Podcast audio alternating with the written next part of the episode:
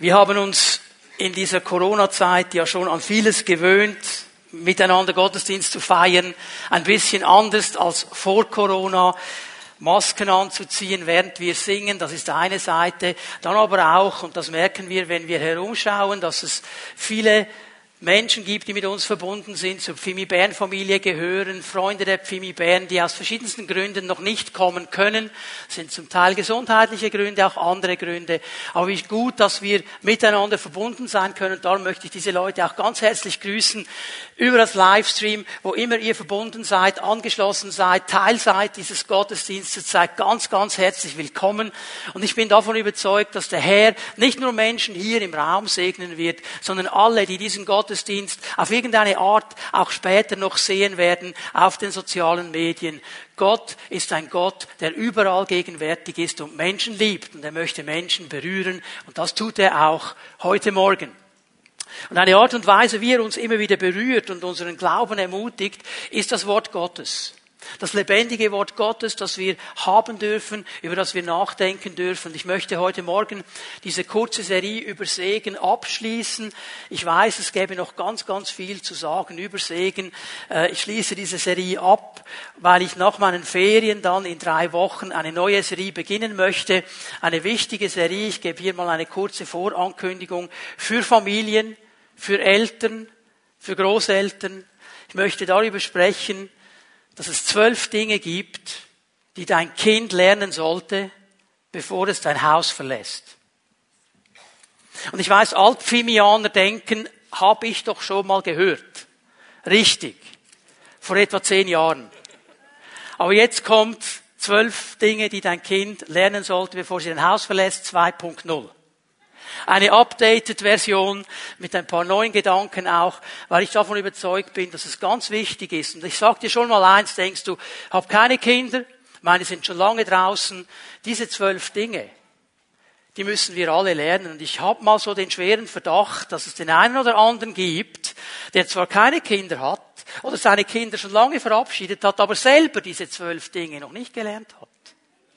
Da möchte uns der Herr begegnen und uns alle herausfordern. Das wird eine ganz spannende Zeit. Aber heute noch einmal einen Blick auf die Kraft des Segens. Epheser 1, Vers 3. Ich möchte diese Stelle noch einmal lesen, wo Paulus das wunderbar zusammenfasst. Gepriesen sei Gott, der Vater unseres Herrn Jesus Christus. Noch einmal kleine Klammer, wörtlich übersetzt. Gesegnet sei Gott, der Vater unseres Herrn Jesus Christus. Wir können Gott segnen mit unserer Anbetung, mit unserem Lobpreis. Gesegnet sei er für die Fülle des geistlichen Segens, an dem wir in der himmlischen Welt durch Christus Anteil bekommen haben. Und hier wird das ganz, ganz Wesentliche schon gesagt.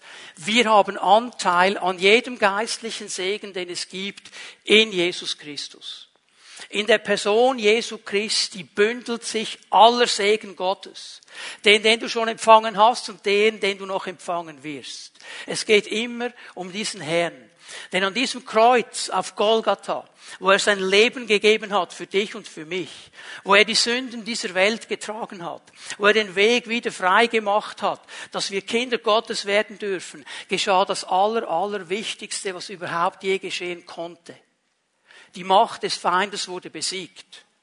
Und der Segen wurde freigesetzt. Darum bündelt sich alles in Jesus Christus. Und wir dürfen zurückschauen auf dieses Kreuz und uns daran freuen, was alles an Segen da ist. Und ich möchte heute Morgen einen Sachverhalt noch einmal stark betonen in unserer Mitte, weil er mir sehr, sehr wichtig ist, nämlich der Zusammenhang zwischen meinen Entscheidungen und dem Segen Gottes meine Entscheidungen und der Segen Gottes. Und manchmal haben wir das Gefühl, Segen Gottes ist so eine Sache, die passiert uns halt einfach oder sie passiert halt nicht. So fast nach dem Motto, je nachdem, wie gut Gott drauf ist. Wenn er gut drauf ist, gibt's viel Segen. Wenn er nicht so gut drauf ist, gibt's nicht so viel Segen. Und jetzt vergessen wir eines, Gott ist immer gut drauf. Bei ihm gibt es keine schlechten Tage. So, es muss also einen anderen Zusammenhang haben. Ich habe ihn gesehen in diesem Zusammenhang, dass meine Entscheidung, wie ich mich entscheide, Dinge zu packen, Dinge zu tun, auf Dinge zu hören, eben in diesem Segen in einem Zusammenhang stehen. Und Jesus hat diesen Sachverhalt in seiner bekanntesten Predigt ganz stark in die Mitte genommen. Seine bekannteste Predigt, wir nennen sie in der Regel die Bergpredigt. Matthäus 5 bis 7. Ist die wichtigste Predigt, weil Jesus in dieser Predigt eigentlich erklärt, was es heißt, im Reich Gottes zu leben. Was es heißt, ein Nachfolger zu sein. Was es heißt, ein Kind Gottes zu sein. Und in dieser Predigt denkst du vielleicht schon nach, jo, hat er das genau gesagt? Wart noch einen Moment. Ich werde dich gleich mit hineinnehmen in diesen Gedanken. In dieser Predigt macht er klar, meine Entscheidung hat sehr viel zu tun mit dem Segen, den ich erlebe in meinem Leben. Das ist eine Herausforderung für uns. Aber Gott fordert uns gerne heraus, dass wir gute Entscheidungen treffen. Und Jesus hat eines klar gemacht in seinem Dienst von Anfang an.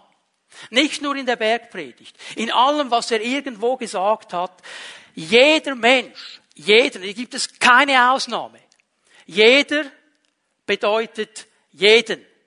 Und jetzt dreh dich mal zu deinem Nachbarn und mach etwas, was man sonst nicht macht. Rede nicht zu ihm. Machen wir in Corona-Zeiten nicht, wenn wir so neu sitzen. Aber du darfst mal auf ihn zeigen. Ich weiß, das machen wir sonst nicht, okay? Aber jetzt darfst du mal den Finger nehmen und darfst zeigen, jeder bedeutet auch du. Auch du. Jeder von uns, jeder Einzelne, jeder Einzelne. Es gibt keine Ausnahme hier. Es kommt niemand auf die Welt und Gott sagt, wow, der ist so toll, der ist so gut, der ist so schön, der muss sich nicht mehr entscheiden für mich, ich nehme ihn gleich mit. Nein, gibt es nicht. Jeder Mensch muss eine persönliche Entscheidung treffen. Und das ist die aller, allerwichtigste und die aller, allererste, die ich treffen muss, um überhaupt irgendwie in Kontakt mit Segen zu kommen. Also mal so, diese Entscheidung, mit Jesus zu leben, öffnet mir die Tür zu einem Leben des Segens. Öffnet mir die Tür zu einem gelingenden Leben. Ich glaube, das ist das Thema, das Jesus immer wieder angesprochen hat. Ein gelingendes Leben. Ein Leben, das gelingt. Das heißt nicht ein Leben, das in jedem Moment immer nur gut ist, immer nur easy ist, wo keine Schwierigkeiten sind, aber ein Leben, wo ich über alles gesehen sagen kann, das ist gelungen, weil Gott mit mir gewesen ist. In den schwierigen Zeiten, in den einfachen Zeiten. Er war immer an meiner Seite. Das ist das ganz, ganz große Thema. Jesus macht es klar von Anfang an. Denk an diese Situation, als er am Jordan ankommt. Johannes der Täufer war da und er hat Menschen getauft. Und jetzt kommt Jesus und will sich taufen lassen. Genau wie diese äh, fünf Menschen heute Morgen, er will sich taufen lassen. Und Johannes der Täufer hat genau gewusst, wer Jesus war. Er war sein Cousin. Die kannten einander. Und Johannes wusste ganz genau, ich bin nur der Vorläufer. Ich bin nur der Wegbereiter. Es geht nicht um mich. Ich habe zwar einen wichtigen Teil in dieser ganzen Sache, aber eigentlich geht es um Jesus. Er ist das Lamm Gottes, das die Sünden der Welt trägt. Er ist es. Und darum reagiert er auch ganz klar. Sagt, nein, nein, nein, nein, Jesus. Hier stimmt etwas nicht. Du, du müsstest mich taufen. Nicht ich muss dich taufen. Und Jesus gibt eine interessante Antwort. Er sagt ihm, hey, Johannes, sag's mit meinen Worten, entscheide dich mal, der Gerechtigkeit Gottes zu genügen. Entscheide dich dafür, die Dinge nicht so zu tun, wie du es in deiner Weltsicht siehst, sondern so, wie Gott es sagt. Dass es nämlich richtig ist, dass ich mich taufen lasse, weil diese Taufe eines aussagt. Und das haben diese fünf Menschen auch heute Morgen kommuniziert. Mein altes Leben ist vorbei. Ich will ein neues Leben leben und in diesem Leben ist Jesus Christus mein Herr. Er ist der Chef. Gott sagt mir, wie ich leben darf und leben soll. Und das wollte Jesus klar machen. Er ruft auf zu Entscheidungen. Und dann geht er für 40 Tage in die Wüste. Wir werden nachher später noch ein bisschen darüber sprechen und kommt dann zurück an den See Genezareth. Und das Erste, was er tut, ist, er Menschen herausfordert. Das sind die Jungs, die Fischer, die putzen ihre Netze, die stehen einfach da. Jesus steht hin und im, im, im griechischen Originaltext tönt das ganz stark. Zu mir und mir nach, das sagt er.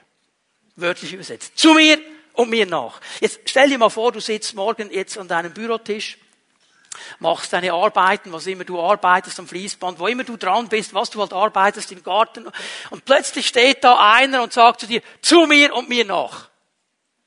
Ha. Dann sagen, yes, sir. Du, wer bist du eigentlich? würden so reagieren, okay? Aber Jesus fordert heraus und er sagt diesen Jüngern, zu mir und mir nach. Was ihr vorhin hattet, ist jetzt nicht mehr wichtig. Und die haben das gemacht. Und jetzt nimmt er seine Jünger mit. Und jetzt gehen wir miteinander zu Matthäus 5. Und sie landen auf diesem Platz. Und wir lesen mal an Matthäus 5, Vers 1 und 2. Als Jesus die Menschenmenge sah, stieg er auf einen Berg. Er setzte sich Seine Jünger versammelten sich um ihn und er begann sie zu lehren. Wo Jesus war, da waren immer Menschen. Nicht nur seine Jünger, auch andere Menschen, die da waren. Was hier geschieht, ist aber etwas ganz, ganz Wichtiges. Jesus setzt sich hin. Und in der damaligen Kultur, im damaligen Umfeld hat man gewusst, wenn der Rabbi, wenn der Lehrer sich hinsetzt, müssen wir gut zuhören. Denn im Gegensatz zur Pfimi Bern sitzt der Lehrer. In der Pfimi Bern steht er und geht auch noch umher, ich weiß. Der Rabbi hat sich hingesetzt, okay? Und dann wussten sie, jetzt, jetzt wichtig zuhören, was jetzt geschieht, ist ganz wichtig. Und wenn wir hier lesen und er begann, sie zu lehren, dann wird hier ein ganz klarer Fokus gelegt, nicht auf die Menschenmenge zuerst, sondern auf seine Jünger. Was Jesus jetzt sagt, hat er zuerst zu seinen Jüngern gesagt. Die Menschenmenge, die da war, die durften zuhören. Die waren dabei. Aber das Ziel seiner ganzen Belehrung, alles, was Jesus sagt, Matthäus 5 bis Matthäus 7, ist zielgerichtet zu Jüngern. Das heißt, jetzt müssen wir das richtig verstehen, Menschen, die in ihrem Leben diese erste, wichtigste Entscheidung getroffen haben, nämlich ihm nachzufolgen. Menschen, die gesagt haben, Jesus, du bist unser Herr. Du bist unser Meister. Du bist unser Lehrer. Wir folgen dir nach. Wir gehen nicht dahin, wo wir wollen, wir gehen dahin, wo du bist. Wir folgen dir nach. Das ist die erste Grundentscheidung. Und die Bibel sagt, in dem Moment, wo ein Mensch diese Entscheidung trifft, geschieht etwas in ihm. Er wird von neuem geboren. Sein Geist wird wieder lebendig. Er ist in der Lage, wieder zu verstehen, was Gott sagt. Das Wort, sein Reden in einer neuen Tiefe zu verstehen. Und es sind Menschen, die aufgenommen werden in die Familie Gottes, weil sie diese Entscheidung getroffen haben. Zu diesen Leuten spricht Jesus. Viele Menschen sind an der Bergpredigt zerbrochen, weil sie sagen, was Jesus hier sagt, ist so genial. Das ist so gut. Aber wie sollen wir das schaffen? Das schaffen wir nur, wenn wir Jesus nachfolgen, wenn wir uns entschieden haben, wenn er uns innerlich erneuert hat und wir in der Kraft seines Geistes diese Dinge packen können. Und auch dann gibt es immer diese Momente, wo wir es nicht so schaffen, wie er es wollte. Das ist ganz, ganz wichtig. Er spricht hier zu Menschen, die diese Entscheidung getroffen haben. So, wenn du den Segen Gottes möchtest, wenn du von diesem Gott empfangen möchtest, was er für dich bereithält, das ist das allererste, was du tun musst, du darfst es heute Morgen tun, diesen Jesus aufzunehmen als deinen Herrn. Das ist die allererste, wichtigste Entscheidung. Dann öffnest du die Tür für den Segen und kommst hinein in ein Leben des Segens. Und da beginnt jetzt Jesus und er macht eines klar, Segen beginnt mit meiner Entscheidung. Das ist der erste Punkt meiner Botschaft heute Morgen. Und jetzt schauen wir uns das an, was in den Versen 1 bis 10 kommt, oder respektive 3 bis 10 in diesem Matthäus 5. Ich mache das relativ kurz, weil viele von uns kennen das. Schon mal etwas von Seligpreisungen gehört? Seligpreisungen? Hallo, doch ein paar. Ich weiß, es ist ein altes Wort und selig, was bedeutet denn das jetzt wieder? Und wenn wir dann hineinlesen, in den Versen drei bis zwölf, dann ruft Jesus achtmal ein wichtiges Wort aus. Und er ruft das wirklich aus. Das steht immer mit einem Ausrufezeichen. Und dieses Wort, wenn wir die deutschen Übersetzungen anschauen, du kannst am Anfang von Vers drei mal hineinschauen, wenn du deine Bibel hast. Dieses Wort zu übersetzen ist nicht einfach. Warum ist es nicht einfach? Weil wir sehen nur schon die deutschen Übersetzungen, die können sich nicht auf ein Wort einigen weil die übersetzen jetzt folgendermaßen. Die einen übersetzen selig, andere übersetzen glückselig, andere übersetzen glücklich. Und dann gibt es solche, die machen einen Kompromiss, beglückwünschenswert. Das ist alles richtig. Ist alles richtig. Schwierig wird es für all die, die noch die älteren Übersetzungen kennen, denn selig sind für uns in der Regel im deutschen Sprachgebrauch die Menschen, die schon gestorben sind. Meine Tante Adele, der Herr hab sie selig.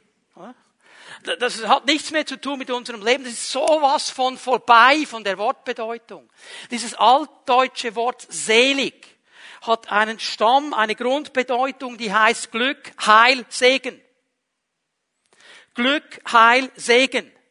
Und es ist auch die Bedeutung des Wortes Makarios, das Jesus hier ausruft im Griechischen. Und er ruft das achtmal aus. Makarios. Gesegnet. Und dann erklärt er, wer diese Menschen sind, die gesegnet sind. Und das hat immer zu tun mit einer Entscheidung. Und ich möchte in einem Kurzdurchgang dieses Segenspaket mir anschauen. Und das Thema ist nicht, was die einzelnen Segnungen sind heute Morgen, sondern dass es zu tun hat mit meiner Entscheidung. Das möchte ich euch zeigen. Aber wir gehen da durch, wenn du deine Bibel dabei hast. Schlag sie auf, Matthäus 5, Vers 3. Ich möchte hier festlegen, alle Aussagen beziehen sich auf die Gegenwart oder auf die Zukunft. Gegenwart und Zukunft. Es geht um mein Leben hier und mein Leben dann in der Gegenwart Gottes. Das ist der Punkt, der hier gesetzt wird. Gesegnet, die arm sind vor Gott. Das ist das Erste, was Jesus ausruft. Vers 3. Gesegnet, die arm sind vor Gott. Um was geht es hier? Nur ganz kurz. Es geht um Menschen, die sich sehen, wie Gott uns sieht, nämlich völlig abhängig von ihm. Dieses Arm vor Gott, das ist ein Mensch, der verstanden hat, aus meiner Kraft, mit meinen Fähigkeiten, mit meinen Begabungen genüge ich nie. Ich muss Bankrott erklären. Ich brauche diesen Gott. Das ist die allererste Bankrottentscheidung, die ich auszurufen habe. Und Jesus sagt, solche Menschen sind gesegnet. Gesegnet sind die, die trauern, die Leid tragen. Was meint Jesus damit? Es sind hier im Zusammenhang Menschen gemeint, die verstanden haben, mein altes Leben war sowas von nicht in der Linie Gottes. Die sind traurig über ihr altes Leben. Sie sind traurig über diese Zeit, die sie verschwendet haben, weil sie Gott nicht wollten und mit Gott nicht gelebt haben. Die traurig sind und Leid tragen über Dinge, die sie in ihrem früheren Leben gehabt haben. Und jetzt sind sie bei Jesus und darum kann er sagen, die sollen getröstet werden. Weil jetzt sind sie bei mir. Kommt her zu mir alle, die ihr mühselig und beladen seid. Und ich will euch Ruhe geben. Gesegnet solche Menschen, die verstanden haben, dass etwas Neues begonnen hat. Gesegnet die Sanftmütigen. So, was sind das für Typen? Dieses Wort bedeutet, sich Gott ganz unterzuordnen.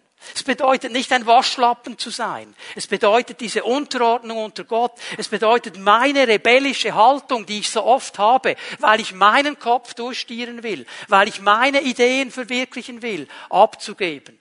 Sagen, Herr, es geht jetzt nicht um mich. Es geht um dich. Was willst du in dieser ganzen Sache? Diese Gesinnung abzulegen und die Herrschaft Jesu anzunehmen. Das sind diese Menschen. Und wisst ihr was? Das ist nicht populär in unserer heutigen Zeit. Es gibt ja ein Wort, das wir alle lieben, Autonomie.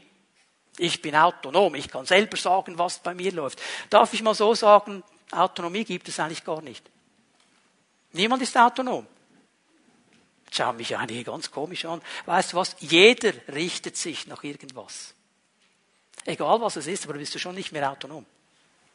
Denk mal ein bisschen darüber nach. Und manchmal richten wir uns nach Dingen, die so nichts zu tun haben mit Gott, einfach weil sie uns besser passen. Aber da ist der Segen nicht. Der Segen ist da, wo wir mit Gott leben. Gesegnet, die nach Gerechtigkeit hungern und dürsten. Das sind Menschen, die verstanden haben, Gerechtigkeit, wahre Gerechtigkeit, ich bekomme sie nur bei Gott. Ich bekomme sie nur in seiner Gegenwart. Auf dieser Welt werde ich sie nie erreichen. Aber bei meinem Herrn werde ich sie erhalten können.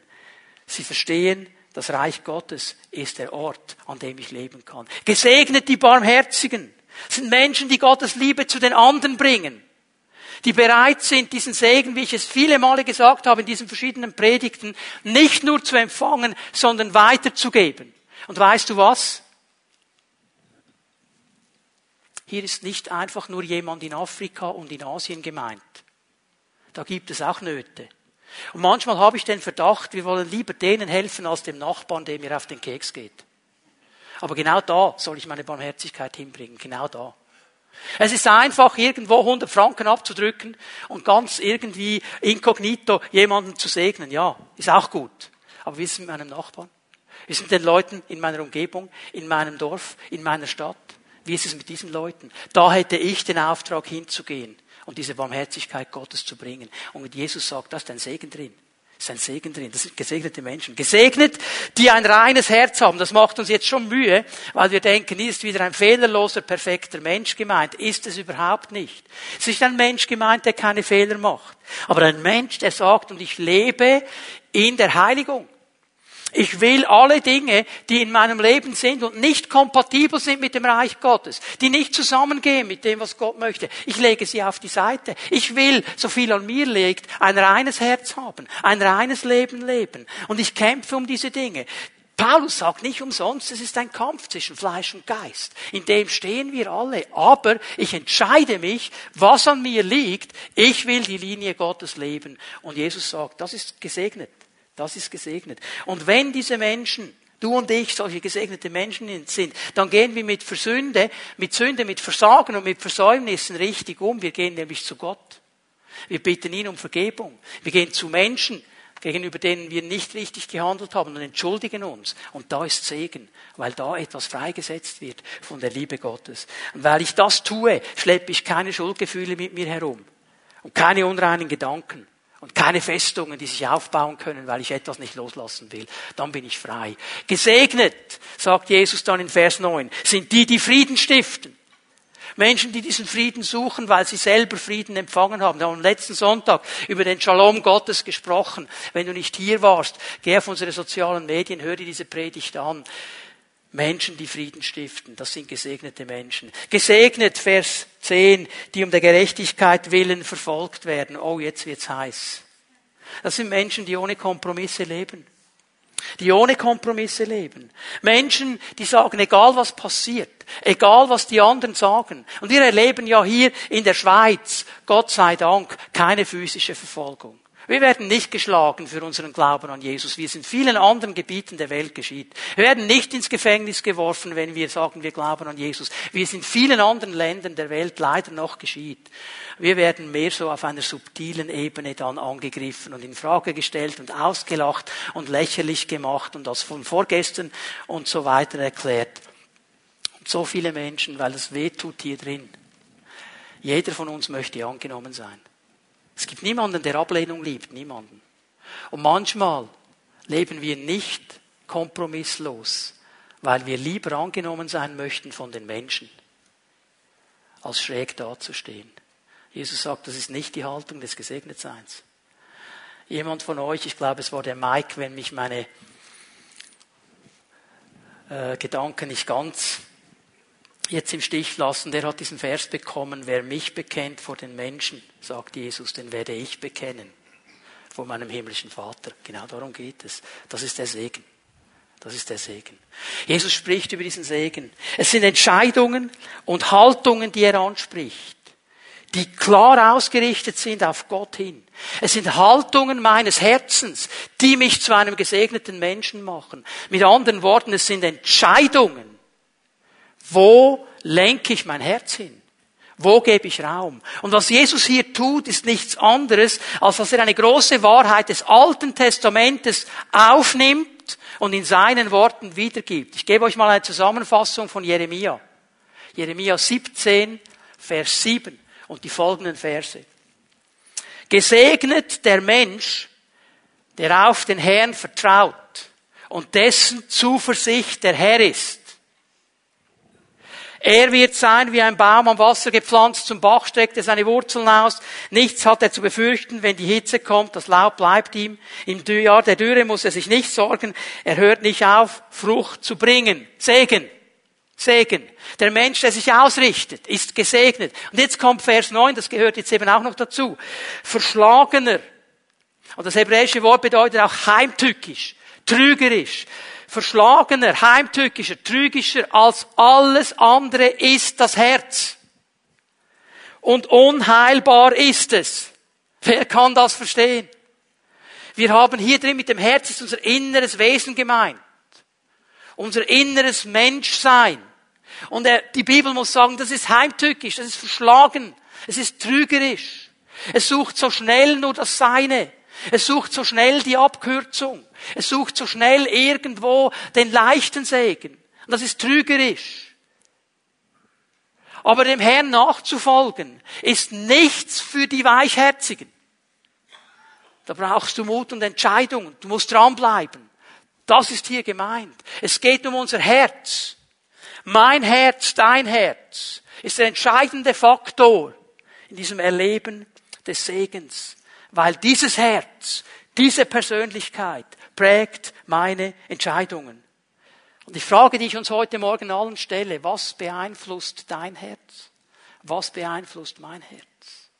Könnt ihr euch erinnern an diese Stelle, die wir gesehen haben, wo Mose dem Volk Gottes sagt, ich lege euch vor Segen und Leben und entscheide dich. So, genau darum geht es. Mein Herz hat die Entscheidung. Gehe ich die Wege Gottes, die Wege des Segens, die Wege des Lebens? Gehe ich die eigenen Wege, Wege des Fluches, Wege, die zum Tod führen im Letzten? Wie entscheide ich mich? Mein Herz spielt hier eine gewichtige Rolle. Und ich möchte heute Morgen drei Haltungen, drei Prägungen des Herzens ansprechen, die uns oft daran hindern, diesen echten Segen von Gott zu haben. Warum komme ich auf diese drei? Ich hätte auch fünf nehmen können. Ich hätte auch sicher sieben gefunden in der Bibel. Gibt es noch ganz viel. Warum nehme ich diese drei? Weil diese drei ganz stark zu tun haben mit Werten und weil diese drei die drei waren, mit denen der Feind den Herrn selber versucht hat. Weil er mit diesen drei großen Angriffen sogar gegen Jesus losgeht. Und das zeigt mir etwas. Matthäus 4, wir gehen ein Kapitel zurück. Jesus in der Wüste, 40 Tage gefastet, er bekommt Hunger. Jetzt kommt der Versucher zu ihm. Matthäus 4, Vers 3. Da trat der Versucher an ihn heran und sagte, wenn du Gottes Sohn bist, dann befiehl, dass diese Steine hier zu Brot werden. Nur schon in dieser Formulierung drin ist ja die Wertfrage gestellt. Wenn du Gottes Sohn bist. Weißt du, wer du bist? Bist du sicher, dass du Gottes Sohn bist? Ist es ein Wert in deinem Leben, dass du zur Familie Gottes gehörst? Und wenn du es bist, dann könntest du diesen Steinen jetzt befehlen dass sie Brot werden, denn du hast ja Hunger. Aber die Antwort von Jesus, wir kennen sie. Es steht geschrieben, der Mensch lebt nicht vom Brot, sondern von jedem Wort, das aus dem Mund Gottes kommt. Jesus pariert diesen Angriff mit einem Wert Gottes. Was wird hier in Frage gestellt? Was wird hier angegriffen? Ich habe es mal so genannt. Sicherheit und Zufriedenheit in materiellen Dingen. Sicherheit und Zufriedenheit in materiellen Dingen. Die Welt sagt um uns herum, die Sicherheit und das Glück und der Segen liegt in materiellen Dingen.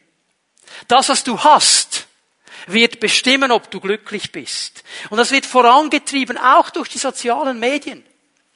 Weil da jemand kommt und uns diesen Hollywood-Abschnitt zeigt, von einer Sekunde seines Lebens, wo er ein neues Auto bekommen hat, ein neues Schiff, eine neue Uhr, neue Kleider, neue Schuhe, was immer du jetzt hast, und er ist überglücklich. Und impliziert wird, wenn du das hättest, wärst du auch glücklich. Wenn du so wärst, liegt das Glück, liegt der Segen. Weißt du, was das ist? Es ist eine schale Kopie des echten Segens. Eine schale Kopie. Diese Dinge bringen eine temporäre Befriedigung. Aber sie ist eben nur temporär. Und sie ist nur eine Kopie. Ich sage nichts gegen Material zu haben. Ich sage nichts gegen diese Dinge. Ich sage auch niemandem etwas dagegen, wenn du was auf der hohen Kante hast und gespart hast. Aber wenn du da deine Werte rausholst, aus dem, was du erarbeitet hast, aus dem, was du hast, aus dem, was du bist, dann bist du vorbeigegangen am Segen Gottes, weil dann hast du nicht verstanden, wo die echte Sicherheit und der echte Segen herkommt. Jesus sucht die Zufriedenheit in der Gegenwart des Vaters. Leute, er hat Hunger gehabt. Und ja, er hätte diesen Steinen befehlen können, dass sie Brot würden. Was hat er gesagt? Es gibt etwas Wichtigeres, obwohl ich Hunger habe. Obwohl ich Hunger habe. Es gibt das Wort Gottes. Es gibt die Gegenwart Gottes. Da möchte ich sein. Das ist mir viel wichtiger. Und schau mal, der Feind versucht uns dahin zu bringen, dass wir uns selber helfen und nicht auf Gott vertrauen.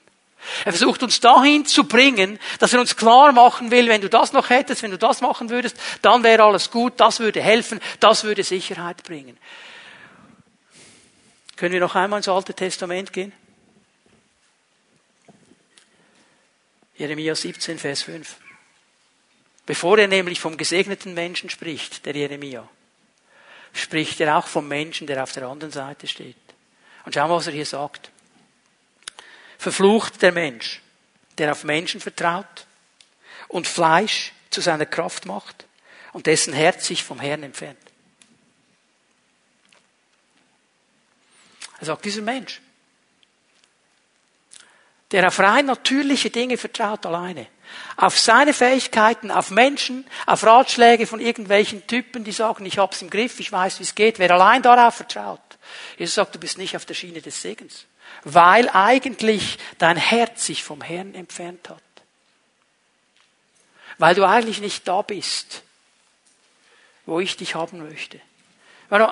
Liebe Väter, wenn die Kinder größer werden, selbstständiger werden, Entscheidungen treffen. Das sollen sie, also sie sollen lernen, gute Entscheidungen zu treffen. Und manchmal stehst du dann als Vater so hinten und denkst, oh, oh, oh, oh, oh, kommt das gut? Und du merkst, das Kind entfernt sich von deinem Herzen. Weil du ihm eigentlich gesagt hättest, das wäre ein guter Weg. Und er hat das Gefühl oder sie hat das Gefühl, ich versuche jetzt mal selber, ich mache jetzt mal selber, ich selber groß. Und dann macht's kabum. Und sie landen an der Wand. Und das schmerzt. Es ist gut, wenn der Vater dann da ist. Genau das wird hier beschrieben. Gott legt dir nicht ein Halsband um. Es gibt so die speziellen Halsbänder für Kampfhunde. Habt ihr die auch schon gesehen? Man nennt die Würger. So, wenn der Hund auf die falsche Seite zieht, Gott hat uns keinen Würger angelegt. Wenn du auf die falsche Seite rennst, Nein, Gott sagt, hey, bist, bist du sicher, dass das gut ist? Hm? Okay. Wenn du willst, du kannst gehen. Verstehen wir? Das wird hier beschrieben. Wo suchen wir unsere Sicherheit? Wo suche ich mein Glück? Wo suche ich meinen Segen? Suche ich ihn beim Herrn? Wo suche ich ihn? Oder suche ich ihn eben in dem, was ich besitze, was ich erreicht habe und mir erarbeitet habe? Ist das mein Wert? Und jetzt noch einmal, Jeremia hatte damit zu tun. Ich möchte euch nochmal eine Stelle lesen aus Jeremia. Jeremia 2, Vers 11. Hat je ein Volk seine Götter eingetauscht? Und das sind nicht einmal Götter. Mein Volk aber hat seine Herrlichkeit eingetauscht gegen das, was nichts nützt. Gott sagt, mein Volk das ich gerufen habe, dem ich eigentlich gezeigt habe, wie es leben soll, geht auf eine andere Seite. Es will mich eintauschen gegen irgendetwas anderes, das ja nur Kopie sein kann. Dann kommt ein Einschub im Vers 12, entsetze dich Himmel darüber und erschaudere über die Maßen, Spruch des Herrn. Das kann doch nicht normal sein. Und jetzt schau mal Vers 13, das ist so Eine doppelte Bosheit hat mein Volk begangen. Eine doppelte Bosheit. Mich haben sie verlassen, die Quelle lebendigen Wassers. Also, die gehen weg von der Quelle des lebendigen Wassers. Und was machen sie? Um sich dann Brunnen auszuhauen. Rissige Brunnen, die das Wasser nicht halten. Was machen sie? Sie gehen weg von diesem Brunnen, von dieser Quelle, die Gott selber ist. Und dann versuchen sie eine Kopie davon zu machen. Eine eigene Kopie. Und sie merken, das hält nicht, es funktioniert nicht. Das Wasser rinnt mir durch die Hände, ich kann es nicht halten. Und Gott sagt, das wird geschehen, wenn ich mich nur auf das verlasse, was ich selber. Hallo? Hört ihr mich noch? Jetzt geht's wieder. Wenn ich mich nur auf das verlasse, was ich selber kann, was ist die Quelle meiner Sicherheit, meines Wertes? Habe ich meine Sicherheit in Gott? Bei diesem Herrn, der mir sagt, er ist die Quelle des lebendigen Wassers und jedes Segens. Gehen wir mal ein bisschen weiter. Matthäus 4, Vers 5 und 6. Daraufhin ging der Teufel mit ihm in die heilige Stadt, stellte ihn auf einen Vorsprung des Tempeldaches und sagte, wenn du Gottes Sohn bist, stürz dich hinunter. Denn es heißt in der Schrift, er wird dir seine Engel schicken, sie werden dich auf ihren Händen tragen, damit du mit deinem Fuß nicht an einen Stein stößt. Jetzt kommt ein zweiter Wert, den der Feind angreift und bei Jesus versucht zu finden. Ich habe ihn mal so genannt. Persönliche Bedeutung und Bewunderung. Persönliche Bedeutung und Bewunderung. Und was der Feind hier macht, das ist eigentlich genial. Der fädelt nämlich diese Versuchung völlig fromm ein. Und er sagt, Jesus, stell dir mal vor, wenn du dich jetzt von diesem Tempel stürzen würdest, und die Archäologen und Theologen, die sind sich nicht ganz einig, wo genau das geschehen ist beim Tempel. Es gibt zwei Orte, die in Frage kommen. Eines ist die Zinne, da wäre es etwa 30 Meter, wo er sich hinunterstürzen müsste. Eine andere, andere Theologen sagen, das ist an dieser Ecke, wo das Kidron-Tal ist, dann wäre es 140 Meter, die es nach unten geht. Okay? Auf jeden Fall hoch. Und jetzt stell dir mal vor, Jesus würde rausspringen von diesem Tempel und er würde durch die Luft segeln und die Engel würden herbeidüsen und würden ihn sanft aufsetzen. Wow. Kannst du dir vorstellen, was geschehen würde? Das würde viral gehen, würde man heute sagen. Dieses YouTube, Instagram, TikTok, was immer du hast, würde viral gehen. Und Jesus wäre bekannt auf der ganzen Welt. Er hätte Bewunderung. Er hätte Bedeutung. Boah, das ist ein Prediger. Das ist ein Lehrer. Das ist ein Rabbi. Der stürzt sich herab und er wird gehalten. Gott ist mit dem. Und genauso fädelt er sein. Diese Bedeutung. Aber Jesus wusste eines, Leute, und das müssen wir auch wissen. Meine Bedeutung, die kommt nicht vom Menschen. Sie kommt von Gott. Ich habe nicht Bedeutung, weil Menschen mir sagen, hast du gut gemacht, bist du. Schön, wenn Menschen das sagen. Lieben wir alle. Aber wenn ich meine Bedeutung nur aus dem nehme, habe ich verpasst, um was es wirklich geht. Wenn ich nur dann glücklich bin, wenn mir jeden Tag mindestens fünf Leute auf die Schulter klopfen und mir sagen, gut gemacht. Und wenn ich sonst nicht leben kann, dann habe ich nicht verstanden, was es heißt, ein Kind Gottes zu sein weil ich dann die Bewunderung und den Wert Gottes nicht verstanden habe über meinem Leben. Genau hier greift der Jesus an. ein gelingendes Leben, ein Leben im Segen, Leute, bitte hör mir gut zu, das wird sich nicht selber promoten. Es muss sich nicht selber promoten. Da musst du nicht selber die richtigen Stricke ziehen. Musst du nicht. In den Sprüchen steht eine interessante Aussage. Deine Gabe wird Raum für dich machen. Sie wird Raum für dich machen. Du musst nicht selber Raum machen. Du musst dich nicht selber in Szene setzen. Das wird der Herr für uns machen. Reich Gottes bedeutet, wer im kleinsten treu ist, der wird über mehr gesetzt. Und wer der Größte sein will, der soll aller Diener sein.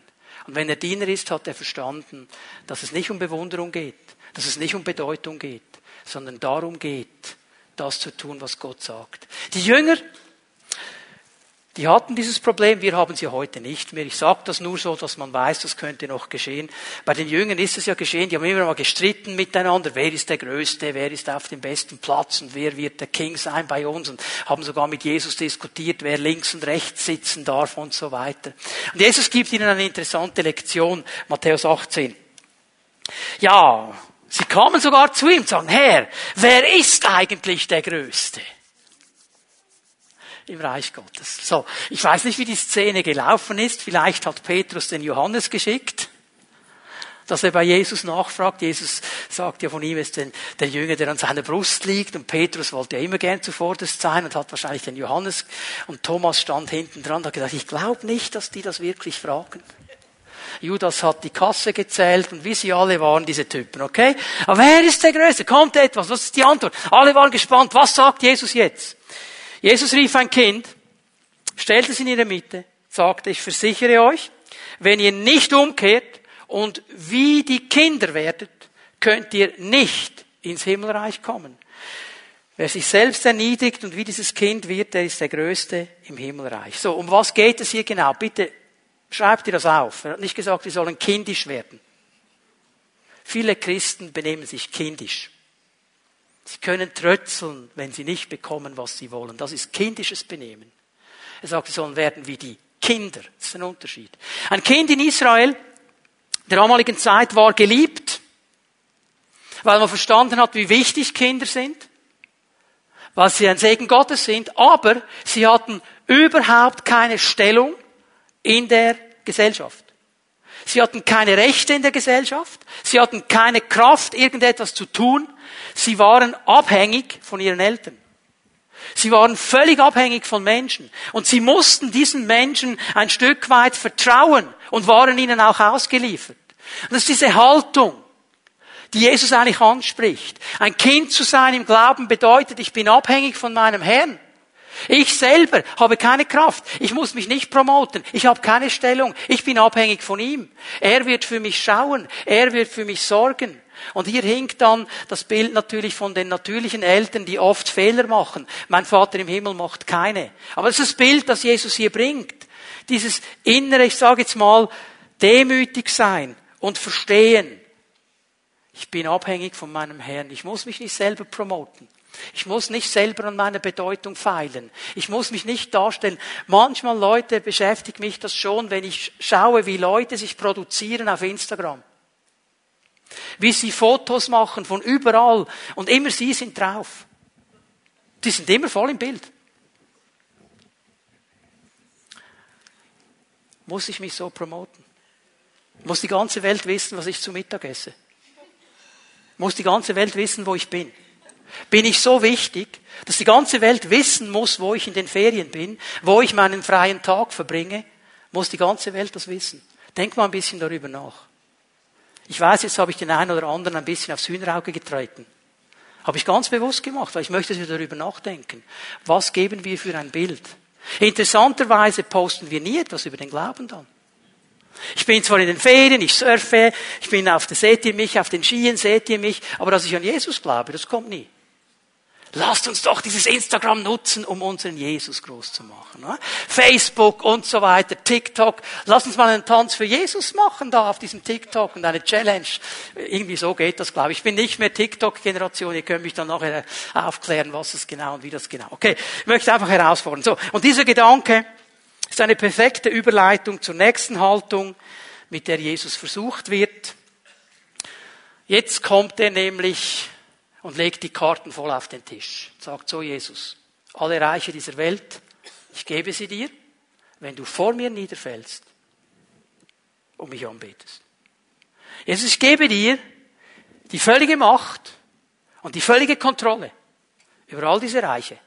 Du musst nur mich anbeten. Und das ist der dritte Wert. Persönliche Macht und Kontrolle.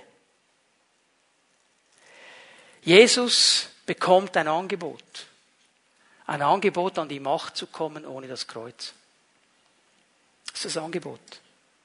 Persönliche Macht zu nehmen, zu kontrollieren, ohne das Kreuz. Und ich möchte hier einfach eine Stelle lesen, wo Paulus es wunderbar auf den Punkt bringt, um was es wirklich geht im Reich Gottes. Und jetzt ist von Jesus gesprochen, das ist mir schon klar. Philipper 2, Vers 8. Aber er erniedrigte sich noch mehr. Im Gehorsam gegenüber Gott nahm er sogar den Tod auf sich er starb am Kreuz wie ein Verbrecher. Deshalb hat Gott ihm auch so unvergleichlich hoch erhöht und hat ihm als Ehrentitel den Namen gegeben, der bedeutender ist als jeder andere Name. Und weil Jesus diesen Namen trägt, werden sich einmal alle vor ihm auf die Knie werfen. Alle, die im Himmel, auf der Erde und unter der Erde sind. Jesus ist der König aller Könige. Jesus ist der Herr, der auf dem Thron sitzt. Und es wird der Moment kommen in der Geschichte, wo alle Menschen, die dann noch am Leben sind, das anerkennen werden und vor ihm auf die Knie fallen. Alle. Aber das war nicht dann. Und Jesus wusste, es geht über das Kreuz. Es geht über diesen Weg, den der Vater mir gezeigt hat. Es geht über diesen Weg nach unten. Ich sag's mal so, der Weg nach oben führt nach unten. Der Weg hinein in diesen Segen von Gott führt dahin, dass ich bereit werde, Diener zu sein. Führt dahin, dass ich aufhöre zu sagen, ich muss das noch haben und das noch haben, um glücklich zu sein, sondern zu sagen, Herr, hier bin ich. Ich möchte dir dienen. Ich will dein Diener sein. Er geht über diesen Weg, wo ich sage, Herr, es geht doch nicht darum, dass mir dauernd die Leute beweihräuchern und mir sagen, was ich noch alles tun und machen darf und kann und will und, und so weiter. Es geht um etwas ganz anderes. Es geht auch nicht darum, dass ich so Macht aufbaue und Kontrolle aufbaue. Darf ich dir eine Frage stellen? Heute ist der Gottesdienst der schwierigen Fragen. Bindest du Leute an dich oder bindest du sie an Jesus? Machst du den Leuten klar, wie gut du bist und auf alle Fragen eine Antwort hast? Oder bindest du sie an Jesus? Also wenn wir sie an uns binden, Leute, Kommt nicht gut. Kommt nicht gut. Wir müssen sie zu Jesus bringen. Wir müssen sie an Jesus binden. Wir müssen lernen, dem zu widerstehen. Irgendwelche Macht zu nehmen, irgendwelche Kontrolle nehmen zu wollen, sondern zu sagen, Herr, du bist hier drin. Du bist der Herr. Und ich werde einfach tun, was du mir sagst. Ich bin abhängig von dir. Wir alle, wir alle haben mit diesen Haltungen zu kämpfen. Alle. Und uns allen werden diese Werte angeboten. Das ist so. Aber weißt du was? Ein gelingendes Leben. Ein Leben des Segens. Ein Leben in der Kraft Gottes beginnt mit dieser Entscheidung, die sagt, Jesus, du bist mein Herr. Und ist dann gefolgt von kontinuierlichen Entscheidungen, da dran zu bleiben. Und einem kontinuierlichen sagen, nein, diese falschen Werte, die mir angeboten werden, die will ich nicht. Ich will die echten. Ich will die vom Herrn. Ich will die, die nachhaltig sind. Ich will die, die wirklich Werte Gottes sind und die mein Leben stark machen. Und das ist diese Entscheidung, die so viel zu tun hat mit Segen. Und ich lade euch ein, dass wir aufstehen miteinander. Die Lowpricer kommen noch einmal nach vorne. Und ich frage dich, auch heute Morgen, wie ich das jeden Sonntagmorgen mache, was hat der Heilige Geist dir persönlich gesagt heute Morgen? Manchmal sitzen wir in einem Gottesdienst, schauen uns eine Predigt an über Livestream oder irgendein anderes soziales Medium. Wir hören eine Aussage und wir denken, boah, das sollte jetzt der Sepp gehört haben. Oder wie auch immer ihr heißt, Trudi und so weiter, das sollten die, wir hören so gern für die anderen. Was hat der Heilige Geist dir gesagt?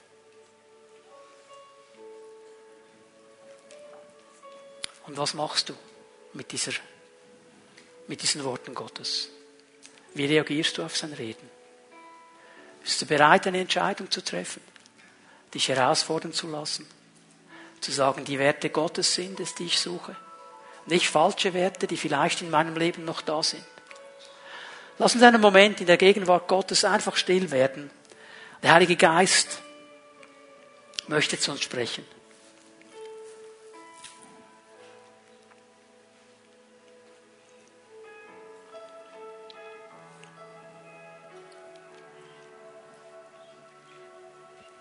Ich möchte bitten, dass wir unsere Augen geschlossen halten, dass niemand herumschaut in diesem Gottesdienstraum jetzt. Und ich möchte dich zu einer Entscheidung, ermutigen. Wenn der Herr zu dir gesprochen hat, vielleicht hast du gemerkt heute Morgen, unter der Verkündigung des Wortes Gottes, dieser eine Wert, der angesprochen worden ist, der ist in meinem Leben so groß. Aber den möchte ich auf die Seite legen. Ich möchte den Wert Gottes nehmen. Vielleicht hast du gemerkt, hier braucht es eine Entscheidung, wieder zurückzukommen in den Segen Gottes. Dann möchte ich gerne für dich beten. Möchte ich beten, dass der Herr dir hilft, da dran zu bleiben. Und dass du wirklich den echten Segen Gottes erlebst. Nicht eine Kopie. Und damit ich das sehen kann, wer das ist, möchte ich dich einladen, wenn der Herr dich herausgefordert hat, deine Werte zu überdenken und zu verändern und den Segen Gottes neu zu ergreifen. Streck doch einfach da, wo du bist, deine Hand aus zum Herrn. Es schaut niemand herum in diesem Saal. Danke, Herr. Streck einfach deine Hand zu ihm aus. Sag mir, Herr, ich habe das verstanden. Und ich will diesen Kampf auch aufnehmen. Danke, Jesus. Danke, Jesus, ja. Herr, wir stehen vor dir heute Morgen. Und wir wollen Menschen sein, die in diesem Segen, in diesem echten Segen von dir leben. Und Herr, wir wissen, dass wir als Menschen in einem Umfeld leben, wo uns konstant falsche Werte angepriesen werden. Und Herr, wenn wir hier nachgelassen haben und Werte aufgenommen haben, die nicht bestehen können vor dir, Herr, dann wollen wir sie ablegen heute Morgen. Herr, wir wollen sie dir hingeben. Wir sagen, Herr, hilf uns, diese Werte auf die Seite zu legen und deine Werte aufzunehmen. Die Werte deines Reiches, die Werte deines Wortes. Herr, hilf uns durch die Kraft deines Heiligen Geistes diesen Kampf aufzunehmen und wieder ganz hineinzukommen in diesen Segen, den du so gerne geben möchtest. Weil es ist dieser Segen, der unser Leben gelingen lässt. Und ich danke dir, Herr, dass jetzt in diesem Moment die Kraft deines Geistes über all diese Menschen kommt und du sie ausrüstest mit genau dem, was sie brauchen, um ihren Kampf in dieser Werteveränderung zu kämpfen und zu gewinnen. Und ich danke dir dafür in Jesu Namen. Amen.